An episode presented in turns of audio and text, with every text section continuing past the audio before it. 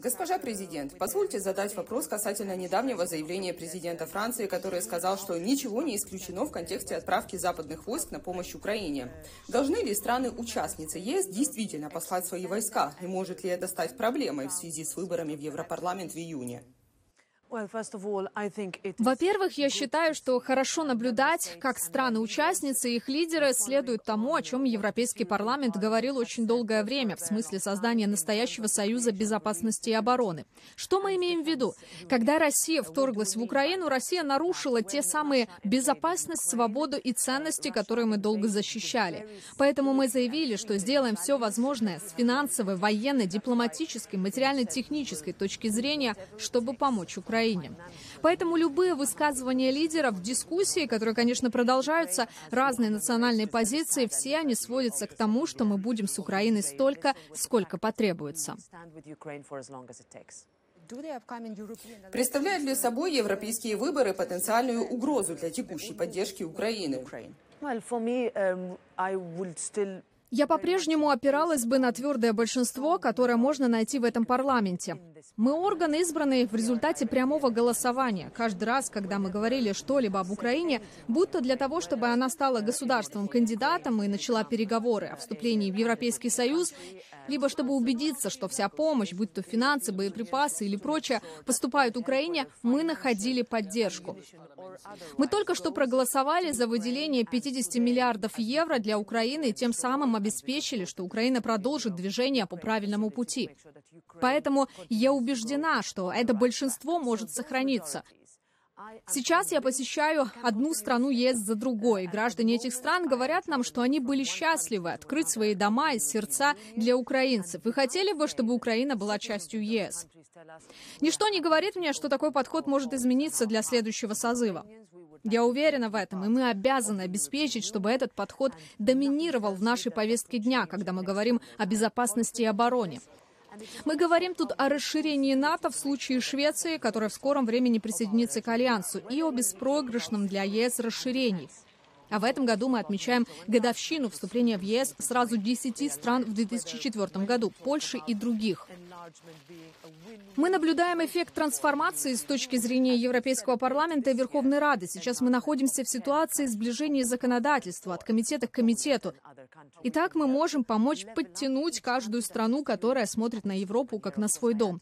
И тут я имею в виду также Молдову, Грузию и Западные Балканы. Нам ясно, что каждое расширение было беспроигрышным.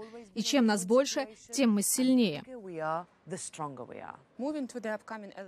Перейдем к предстоящим выборам в России в марте. Юлия Навальная призвала Евросоюз не признавать их результаты. Так было в 2020 году с Александром Лукашенко, когда Европарламент не признал его президентом Беларуси.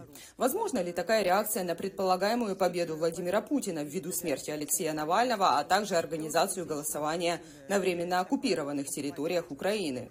Uh, Во-первых, смерть Алексея Навального – это ужасно. Она дает самое четкое представление, что никакую оппозицию терпеть не будут. И даже реакция, которую мы наблюдаем после его смерти, преследование российскими властями любого, кто выражает это возмущение, является для нас показателем ситуации, в которой находится Россия в данный момент. И это абсолютно тот случай, когда мы никогда не признали бы результаты предстоящих российских выборов. 2024 год – год выборов. И когда мы смотрим на происходящие во многих странах мира выборы, многочисленные демократические выборы, то, что происходит в России, и то, как утверждается, что происходит на оккупированных территориях Украины, точно не является демократическим. Россия признала Радио Свободная Европа, Радио Свобода, так называемой нежелательной организацией, подвергая уголовной ответственности ее журналистов, а также тех, у кого медиаорганизация берет интервью.